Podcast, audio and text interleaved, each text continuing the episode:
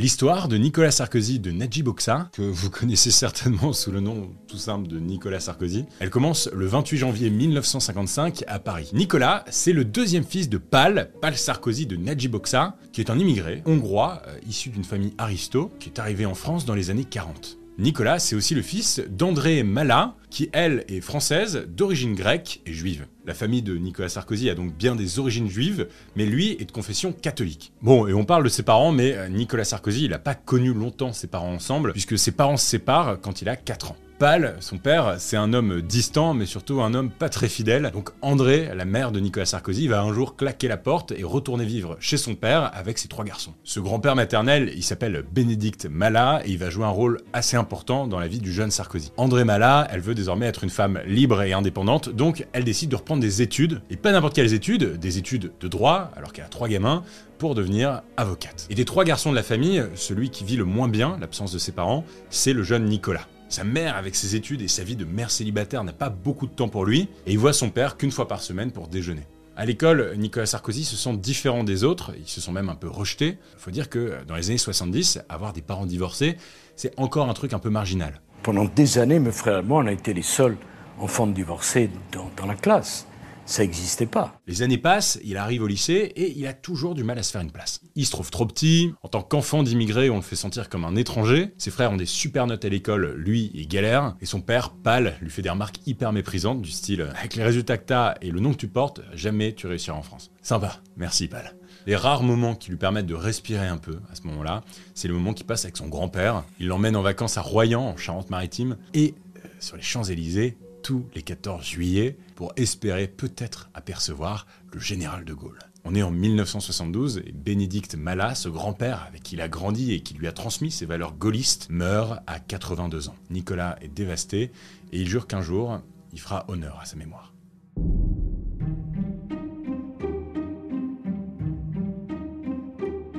Un an plus tard, on est en 1973, le jeune Sarkozy obtient son bac, enfin, après un oral de rattrapage, et c'est décidé, comme sa mère, il veut devenir avocat. Alors il intègre la fac de droit de Nanterre, en région parisienne, et en devenant étudiant, il se découvre une nouvelle passion, et cette passion, c'est la politique. Bon, il reste fidèle aux idées de son grand-père, il s'engage à droite, il devient d'abord membre de l'Union des jeunes pour le progrès. Je connaissais pas ce mouvement, mais c'est le mouvement des jeunes gaullistes, et en 1974, alors qu'il a 19 ans, il adhère au parti de l'UDR. Alors, l'UDR, c'est un vieux parti politique, hein. on en parle assez peu en 2023, mais c'est l'Union des démocrates pour la 5ème République qui a été créée en 1967 pour soutenir le général de Gaulle. Et Sarko milite à Neuilly, Neuilly-sur-Seine. Je sais pas si vous connaissez Neuilly, euh, mais c'est la ville la plus riche de France, voilà, ça pose le décor. C'est à l'ouest de Paris, juste à côté, et c'est très bourgeois. C'est là que sa mère et son grand-père vivent. Parmi les grands noms de ce parti, l'UDR, on retrouve un mec qui à cette époque a déjà été quand même plusieurs fois ministre, qui fait 1m90, un certain Jacques Chirac. Bon, et très vite, le jeune Sarkozy devient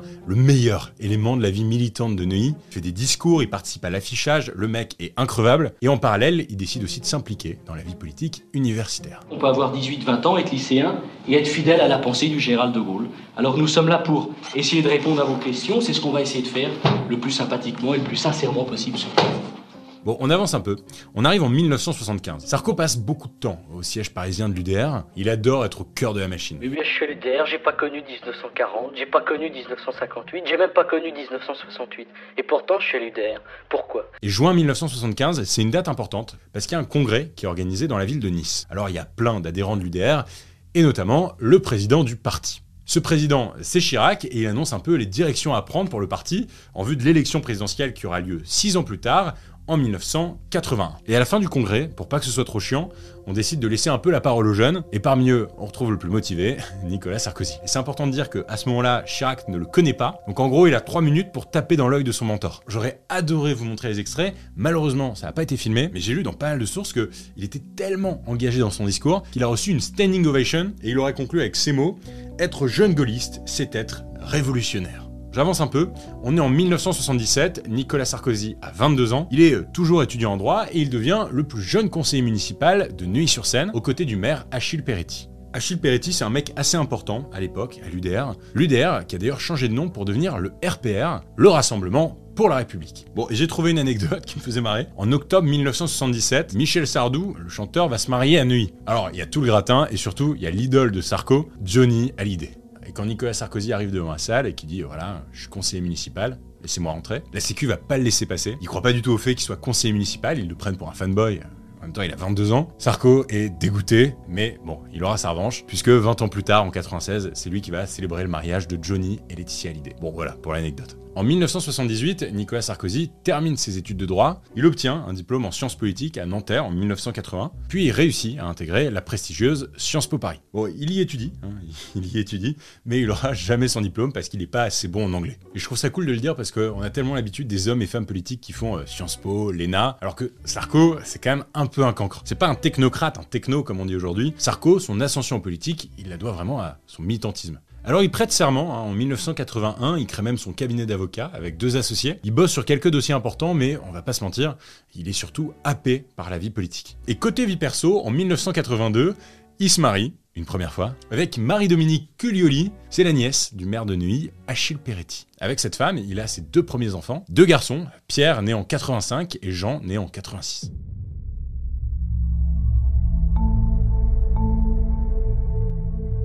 Il y a une année qui va tout changer pour Sarko, et c'est 1983. Achille Peretti, c'est le maire de Neuilly de l'époque, meurt brutalement d'un arrêt cardiaque en pleine réception officielle. Va falloir donc élire un nouveau maire. Neuilly, c'est une grande ville, mais Neuilly, c'est surtout une ville importante pour le RPR, et on décide de désigner Charles Pasqua, qui est un grand nom de la politique française. C'est le numéro 2 du RPR. Pasqua accepte l'investiture, c'est comme ça que ça s'appelle, l'investiture. Quand un parti vous désigne, vous êtes investi, et pour faire campagne, il va demander au jeune Sarkozy de l'aider. Cette histoire, elle est dingue, vous allez voir. Pasqua connaît bien Sarko, qui commence à faire son trou au RPR. Ça a été son témoin de mariage, enfin bref, ils sont proches. Alors Sarkozy va accepter la mission de faire campagne pour Pasqua, mais plus il rencontre les conseillers municipaux qui sont euh, chargés de choisir ce nouveau maire, Sarkozy se rend compte qu'il plaît plus que Pasqua. Alors il va tenter sa chance, il va continuer les rendez-vous de campagne, mais au lieu de demander aux conseillers municipaux de voter pour Pasqua, il va leur demander de voter pour lui. À un moment donné, ça remonte aux oreilles de Pasqua, qui est moins sur le terrain, le mec est numéro 2 du parti, et il va demander au numéro 1, le président du RPR, Jacques Chirac, qui est aussi accessoirement maire de Paris à l'époque, de calmer ce petit gars qui semble un peu ambitieux. C'est absolument ridicule. Sarko, il a 28 ans, on ne devient pas maire d'une grande ville comme Neuilly-sur-Seine à 28 piges.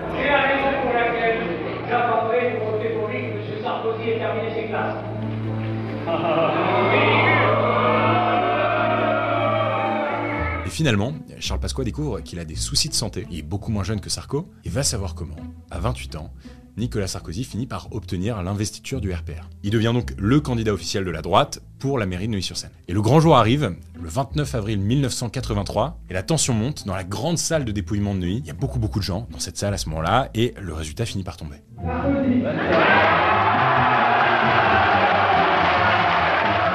Malgré les critiques de ses opposants et d'autres élus locaux, Nicolas Sarkozy devient officiellement le nouveau maire de Neuilly-sur-Seine. Il a 28 ans et c'est l'un des plus jeunes maires de France. Il y a une grande fête qui est organisée à Neuilly, chez sa mère, André. Y a tous ses proches, dont son père, Pal, qui a fait le déplacement pour l'occasion. Je crois qu'à ce moment-là, ça y est, on peut le dire, sa carrière politique est lancée. On est à la fin de l'année 1984. La petite famille Sarkozy est en vacances en Corse, mais le jeune maire est appelé à la capitale pour célébrer un mariage. Alors c'est pas n'importe quel mariage non plus, hein, faut pas déconner. C'est le mariage d'une grande star de la télé de l'époque, celui de Jacques Martin. Alors si vous êtes né après les années 2000, normalement vous connaissez pas trop Jacques Martin. C'est celui qui présente l'école des fans à l'ancienne. Et drôlement gentil ta maman. Comment c'est son petit nom? Euh, Sylviane. Bonjour Sylviane. Et papa, comment c'est son petit nom? Paul. Jean-Paul. Il a une bonne bouille, Jean-Paul. Ce jour-là, Jacques Martin épouse une certaine Cécilia, Cécilia Siganer Albénis. Elle est beaucoup plus jeune que lui, elle vient de commencer sa carrière en tant qu'attachée parlementaire. Et pendant la cérémonie, il se passe un drôle de truc. Sarko fait une confidence à Jacques Martin au moment de le marier. Il lui dit cette phrase J'aimerais bien vous donner mon écharpe de mer. C'est un peu tiré par les cheveux, mais en gros, ce qu'il lui dit, c'est J'aimerais bien vous donner mon écharpe de mer, que vous preniez ma place et que moi, je prenne la vôtre. Bref, Nicolas Sarkozy a un gros crush sur Cécilia, Martin maintenant. Puis les deux couples se rapprochent, deviennent super copains, ils bouffent ensemble, ils se font des vacances. Nicolas Sarkozy devient même le parrain de la première fille des Martins. Et au sein de ce groupe d'amis, il y a une relation secrète qui se crée entre Nicolas et Cécilia. Jusqu'à ce qu'un jour, Marie-Dominique, première femme de Nicolas Sarkozy, les crame. On est en 1988 et les couples officiels de ce groupe d'amis se séparent. Enfin, reste que Nicolas et Cécilia vont attendre 8 ans avant de se marier en 1996. Ils auront un fils ensemble, Louis Sarkozy, qui a mon âge, il est né en 97. Bon, mais on retourne à la fin des années 80. Sarko veut aider Chirac. Euh, Jacques Chirac, à ce moment-là, il est Premier ministre de François Mitterrand, c'est une période de cohabitation, et c'est un peu le candidat naturel de son camp politique, la droite, pour la présidentielle qui aura lieu en 88. Sarko et Chirac se rapprochent, La confiance entre les deux hommes se renforce, si bien que Jacques demande à Nicolas d'organiser toute sa campagne pour la présidentielle de 88. Et Sarkozy, il fait pas les choses à moitié, il modernise les meetings, il se bat comme à son habitude pour son candidat, et toute la droite progressivement commence à être sous le charme de ce jeune conseiller. Notamment un certain Édouard Balladur, un grand homme du RPR, et c'est important, vous allez voir plus tard. Malheureusement pour lui, les efforts de Nicolas Sarkozy seront insuffisants. Le résultat tombe le 8 mai 1988, le président socialiste de l'époque, François Mitterrand, est réélu. Bon, malgré cette défaite, Sarko a quand même une petite victoire, il est élu député pour la première fois. Député des Hauts-de-Seine, c'est pas un hasard, c'est le département dans lequel se trouve Neuilly. Entre 88 et 93, donc, Nicolas Sarkozy vit entre l'Assemblée nationale où il siège en tant que député et euh, l'hôtel de ville de Neuilly-sur-Seine où il est maire. On est à la fin des années 80, donc ouais, la loi sur le cumul des mandats est encore loin. En 1993, il y a des nouvelles élections législatives. Sarkozy est réélu, mais ça, à la limite, c'est un détail. Le truc important à retenir, c'est que le Parti socialiste perd ses élections. Le problème, c'est que François Mitterrand est toujours président de la République. Et il est socialiste, François Mitterrand. Donc, euh, il n'a pas de majorité à l'Assemblée. Et si vous êtes un abonné fidèle de la chaîne, maintenant je vous apprends plus ce que c'est. Quand le président de la République n'est pas du même bord politique que la majorité à l'Assemblée nationale, il y a ce qu'on appelle une cohabitation. Ici, la droite est majoritaire au Parlement et le président est de gauche. François Mitterrand doit donc nommer un Premier ministre qui est de la même couleur politique que la majorité à l'Assemblée. La logique, ou en tout cas la tradition républicaine dans ces cas-là, c'est de proposer au chef du parti majoritaire. Donc Théoriquement, c'est Jacques Chirac. Mais bon, il est maire de Paris, ce sont quand même des grands rivaux, Mitterrand et Chirac, et surtout dans l'ombre, on dit que Chirac se prépare pour la prochaine présidentielle de 1995. Mitterrand pourra plus se représenter, Chirac a autre chose à faire, en gros, et il propose donc à son ami de toujours, Édouard Balladur, le poste de Premier ministre. Édouard Balladur commence à bien connaître Nicolas Sarkozy, et au moment de former son gouvernement, il lui propose un poste. Nicolas Sarkozy devient donc porte-parole et ministre du budget.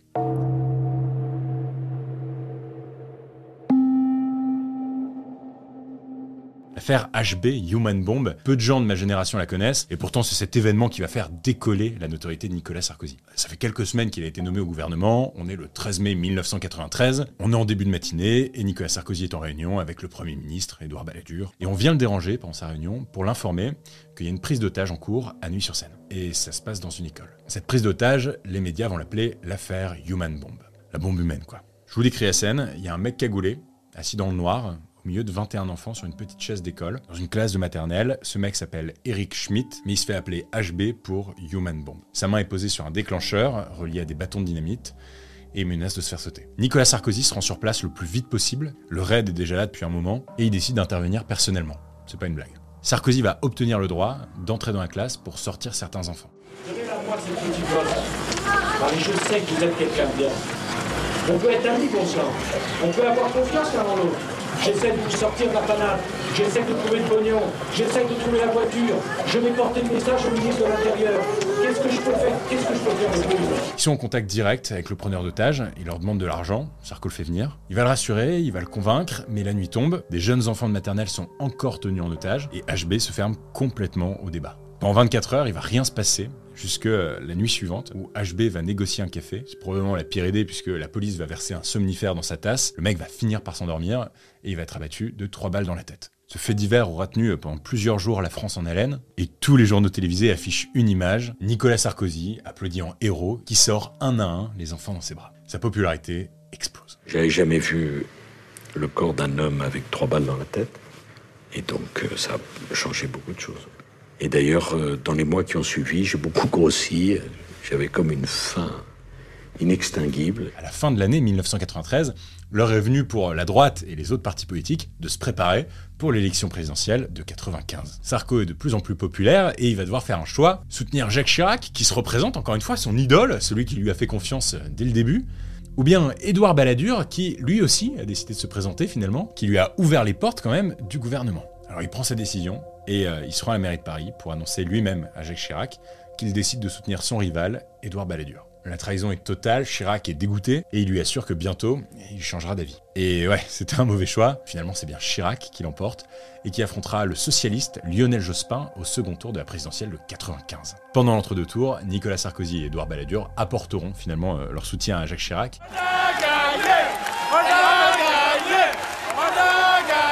Mais lui n'a pas du tout oublié la trahison. Au moment de former son gouvernement, il offrira aucun poste de ministre à son ancien protégé. Nicolas Sarkozy est complètement mis à l'écart de la vie politique. est persuadé que sa carrière est foutue, et cette longue traversée du désert va durer euh, deux ans. Il continue d'être maire de Neuilly et de siéger à l'Assemblée, mais il avait des rêves un peu plus grands. Tout ça va durer jusqu'en 1997. Cette année-là, Chirac décide d'organiser de nouvelles élections législatives en France. Donc il va dissoudre l'Assemblée nationale, un président peut faire ça. Disons que sa popularité est un peu fébrile, et en faisant ça, si le peuple lui redonne une majorité à l'Assemblée, ça va renforcer sa légitimité en tant que président. Mes chers compatriotes, après consultation du Premier ministre, du président du Sénat, du président de l'Assemblée nationale, j'ai décidé de dissoudre l'Assemblée nationale. Ce choix, qu'a fait Jacques Chirac, est souvent considéré comme le choix le plus stupide de toute la cinquième. La gauche obtient la majorité à l'Assemblée, et c'est le début d'une nouvelle cohabitation. Jacques Chirac se retrouve donc, encore une fois, à devoir gouverner, avec un mec qui n'est pas de son bord politique. Le Premier ministre à l'époque est donc de gauche, et c'est son ancien opposant à la présidentielle, Lionel Jospin. Pour Chirac, c'est un peu la cata et il a besoin d'une nouvelle impulsion, un nouveau vent de fraîcheur, comme à la grande époque de la droite. Il décide d'enterrer la hache de guerre et convoque Nicolas Sarkozy pour dîner. Bonjour, monsieur Chirac. Ah, je passais dans le coin et je me suis dit, tiens, ça fait longtemps que je ne suis pas passé voir monsieur Chirac. Ça va, monsieur Chirac? Chirac a besoin de Sarko pour une raison bien précise. Il flippe. Il flippe qu'en 2002, euh, Jospin lui passe devant. L'élection présidentielle a lieu, Chirac est candidat à sa réélection. Et là, stupeur générale, la gauche divisée ne score pas assez et ne parvient pas à se qualifier pour le second tour. L'écart de ce premier tour est extrêmement serré et Jean-Marie Le Pen se qualifie pour le second tour. J'ai l'impression que je vous ai parlé déjà plein de fois de ce séisme politique, donc euh, je vais pas le refaire. Pour résumer, second tour de la présidentielle, 2002, 82% de Français font barrage à l'extrême droite, Chirac est réélu et la victoire a un goût amer. Les Français n'ont pas voté pour lui, mais contre son adversaire. Ce serait bien de redonner un élan, un vent de fraîcheur, il faut choisir un Premier ministre. Alors qui? Sarko est plutôt chaud. Finalement, ce sera Raffarin, mais Nicolas Sarkozy est quand même nommé ministre de l'Intérieur. Ça lui va plutôt bien, et puis il est quand même considéré comme le numéro 2 du gouvernement. Encore une fois, Nicolas Sarkozy fait pas les choses à moitié, il dépoussière complètement ce ministère et devient très vite le ministre le plus populaire du gouvernement. On est en 2004, Sarkozy est désormais ministre de l'économie, des finances et de l'industrie, et il commence à avoir des ambitions personnelles. Est-ce qu'il vous arrive à ce moment-là de penser à l'élection présidentielle? Pas simplement quand je me rase. Il va organiser un énorme meeting pour prendre la tête du parti de droite en France, qui a été depuis peu renommé l'UMP, l'UMP pour l'Union pour un mouvement populaire. L'objectif pour lui est super clair, il veut être le candidat naturel de son camp pour la prochaine élection présidentielle. À 49 ans, Sarko est largement élu président de l'UMP avec 85% des voix. Dans la foulée de cette victoire, il quitte le gouvernement. Sarko n'est donc plus ministre, mais prépare tranquillement sa candidature pour la présidentielle. Il va faire une vraie campagne choc, marquée par plein de petites phrases qui vont marquer les esprits. En 2005, par exemple, il est en visite à la Courneuve, dans le 93, et il promet à certains habitants, je cite, de nettoyer la cité au Karcher. En 2005, pareil, à Argenteuil, avec cette petite phrase qu'on ressort souvent. Vous en avez assez, hein? Vous avez assez de cette bande de racailles. On va vous en débarrasser. Bon, clairement, là, c'est le ministre de l'Intérieur qui l'a été qui parle. C'est un angle de campagne qui est très axé sur l'ordre, la sécurité. L'autre angle, sans surprise, est économique avec ce slogan qu'il a choisi en 2007, Travailler plus pour gagner plus. Et Sarko, euh, pour l'élection présidentielle de 2007, arrive en tête du premier tour face à Ségolène Royal, la candidate socialiste qui devient, mine de rien, à ce moment-là, la première femme de toute l'histoire politique française à se hisser au second tour d'une élection présidentielle. Et je suis très en colère. Et les parents et les familles qui vous en... Et les parents... Non, je ne me calmerai ne pas. Ne pas du doigt avec non, ce, si, cet index non. pointé parce que franchement... Non, je, je ne me calmerai je pas. je non, vous... je ne me calmerai pas. Bah, pour, je ne me calmerai pour être pas. président de la parce République, il faut être calme. Le 6 mai 2007, la pression est au max, il est 19h, et les instituts de sondage appellent le candidat. Ça y est, Sarkozy sait qu'il a gagné. Il faut encore attendre quelques minutes pour qu'à 20h, son visage s'affiche sur toutes les télés de France. 3, 2, 1, Nicolas Sarkozy est élu nouveau président de la République avec 53% des voix. Nicolas Sarkozy veut savourer ce moment en famille. Tout le monde est là, sauf Cécilia, sa femme, qui est restée dans son appart à nuit et qui n'est même pas allée voter. Mais bon, elle va finir par le rejoindre pour célébrer sa victoire.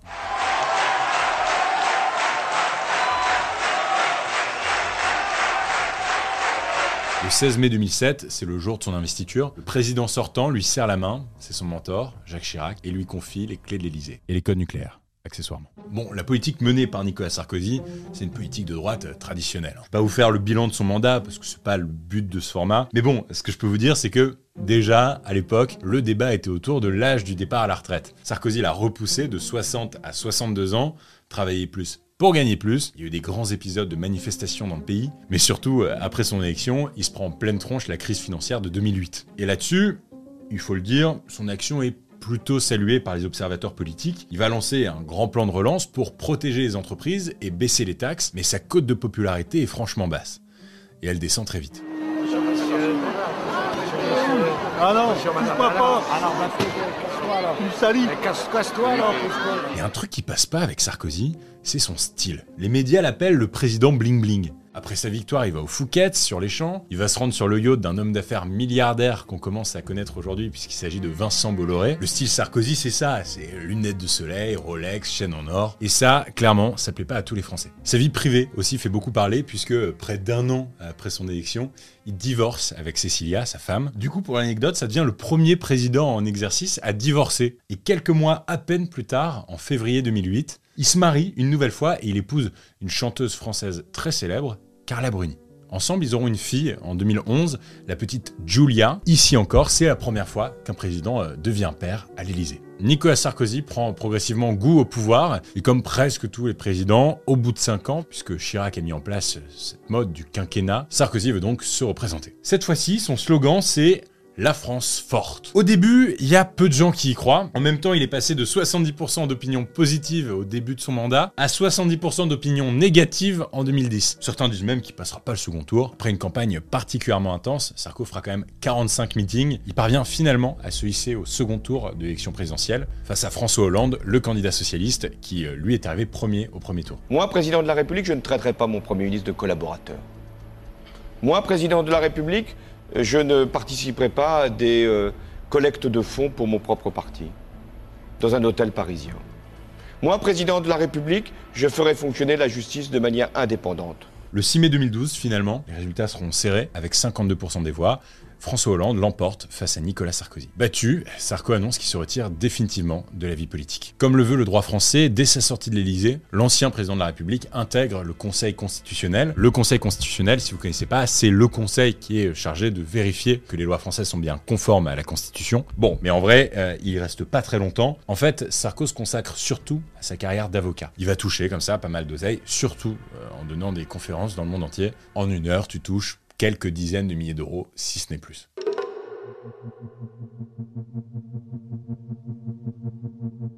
Mais ce qui prend quand même pas mal de temps à Nicolas Sarkozy, après l'Élysée, ce sont les affaires. Parce que là, je vous vois venir, vous allez me dire, ouais, t'as pas parlé de machin, bah on y vient. On est là, c'est le chapitre pour, donc calme-toi, Joseph. Déjà en 2013, Sarkozy est pour la première fois mis en examen dans le cadre d'une affaire qu'on appelle l'affaire Bettencourt. Je vous la fais simple, on est en 2010 et plusieurs proches de Liliane Bettencourt, qui est juste la femme la plus riche de France puisqu'elle est à la tête de L'Oréal, accusent Nicolas Sarkozy d'avoir reçu de l'argent de la milliardaire qui a 85 ans pour financer sa campagne en abusant de sa faiblesse. En droit d'ailleurs, ça a un nom, on parle ici d'abus de faiblesse. Sarkozy est donc mis en examen en 2013, mais la justice donnera un non-lieu et arrêtera finalement les poursuites. Ça, c'est pour l'affaire Bettencourt. Bon, une fois relaxé, Sarkozy peut repenser à la chose qui l'obsède jour et nuit, la politique. Alors en 2014, deux ans après avoir été battu, Nicolas Sarkozy annonce son grand retour. Il va redevenir président du parti UMP, comme à l'époque, mais pour lui donner un nouveau souffle, il va renommer le parti, qui s'appelle désormais les Républicains. Mais en fait, euh, en fait, ça va pas prendre. Ça va pas prendre parce que Sarkozy, il est hyper entaché par les affaires. À un moment donné, je me suis même dit si j'en ferais pas un épisode spécial tellement il y a d'affaires. Il y en a une que je trouve passionnante, mais qui est aussi un peu complexe, donc euh, je dois la résumer un peu vite. L'affaire Kadhafi. Pour faire simple, Nicolas Sarkozy est accusé d'avoir financé illégalement sa campagne de 2007 avec de l'argent liquide libyen. Une campagne, ça coûte super cher. Ça coûte des dizaines de millions d'euros. Et dans le monde politique d'ailleurs, c'est pas la première fois qu'on parle de ce genre de magouille,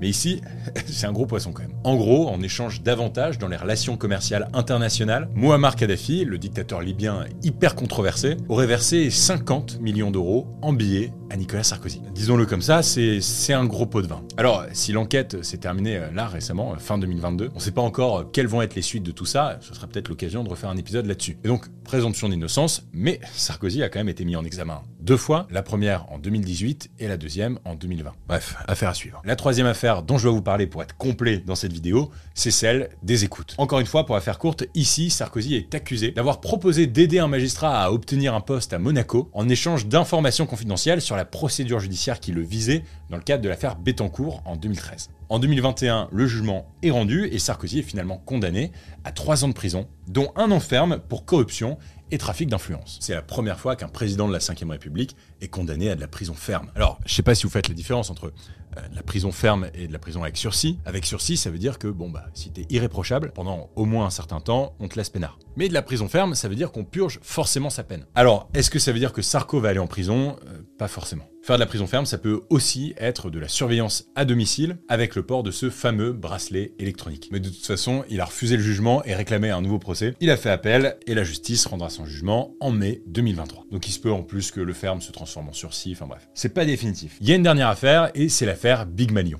C'est quoi Big Malion? Big Malion, en gros, c'est une agence de communication qui a organisé les 45 meetings de Sarkozy en 2012. Et cette société de com, Big Malion, elle aurait fait des fausses factures auprès de l'UMP, le parti de Sarko à l'époque, le tout dans le but d'aider Sarkozy à masquer ses dépassements de frais de campagne. Je sais pas si vous saviez, mais euh, je pense que c'est important de le savoir, il y a une loi française qui limite les dépenses pour chacun des candidats. Au premier tour, la limite c'est 16,8 millions d'euros et ça va jusqu'à 22,5 millions d'euros pour les deux candidats qui vont jusqu'au second tour. Cette loi, elle existe pour garantir qu'il y ait une compétition faire entre tous les candidats. Si on dépasse pas ces plafonds, on se fait rembourser une partie par l'État et pour cette campagne de 2012, Sarkozy est accusé d'avoir dépassé ces montants de plus de 16 millions d'euros. C'est pas un petit montant. L'affaire est longue et elle est toujours pas finie au moment où j'enregistre cette vidéo. Sarko a quand même été condamné le 30 septembre 2021. Il a pris un an de prison ferme pour financement illégal de campagne, mais là encore, il a fait appel. Donc il purge pas sa peine. Les affaires.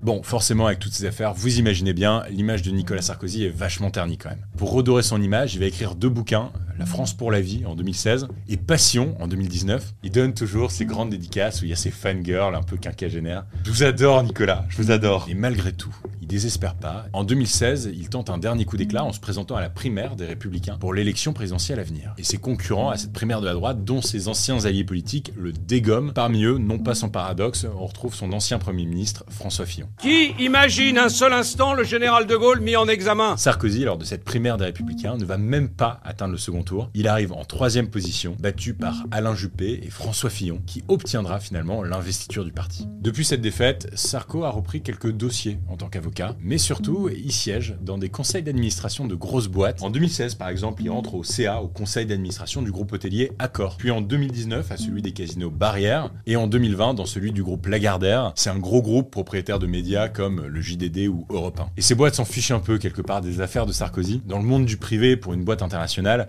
avoir un ancien président de la République dans son conseil d'administration, c'est un plan en or et ça permet de débloquer plein de trucs d'un point de vue diplomatique et commerce international. Mais même après plus de 10 ans, l'héritage de Nicolas Sarkozy continue de compter. Il a longtemps soutenu Emmanuel Macron, on dit d'ailleurs que les deux hommes sont assez proches. En 2022, à l'occasion de la présidentielle, on chuchote de temps en temps son nom dans les couloirs. Est-ce qu'il ira, est-ce qu'il ira pas, est-ce qu'il peut résoudre cette crise de leadership qui est à droite? Finalement, c'est Valérie Pécresse qui s'y colle et Sarkozy ne lui donnera jamais son soutien. Grosse ambiance à droite et comme une petite mélodie qui ne s'arrête jamais, certains chuchotent encore son nom pour l'élection présidentielle de 2027. C'était l'histoire de Nicolas Sarkozy.